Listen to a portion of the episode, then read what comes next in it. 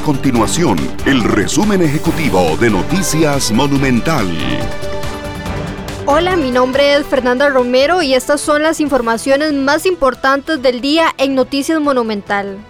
Los sindicatos del Poder Judicial pidieron cuentas a la fiscal general de la República, Emilia Navas, luego de que la auditoría interna del Consejo Nacional de Vialidad CONAVI indicara que se reunió con la jerarca en el 2018 para advertir sobre presuntas irregularidades vinculadas con el caso Cochinilla.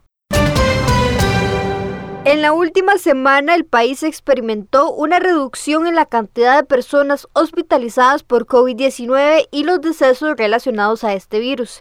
De acuerdo con el último reporte epidemiológico del Ministerio de Salud, se pasó de tener un promedio diario de 24 decesos por día a 20. En las últimas horas se contabilizaron 16 muertes. Estas y otras informaciones usted las puede encontrar en nuestro sitio web www.monumental.co.cr. Nuestro compromiso es mantener a Costa Rica informada. Esto fue el resumen ejecutivo de Noticias Monumental.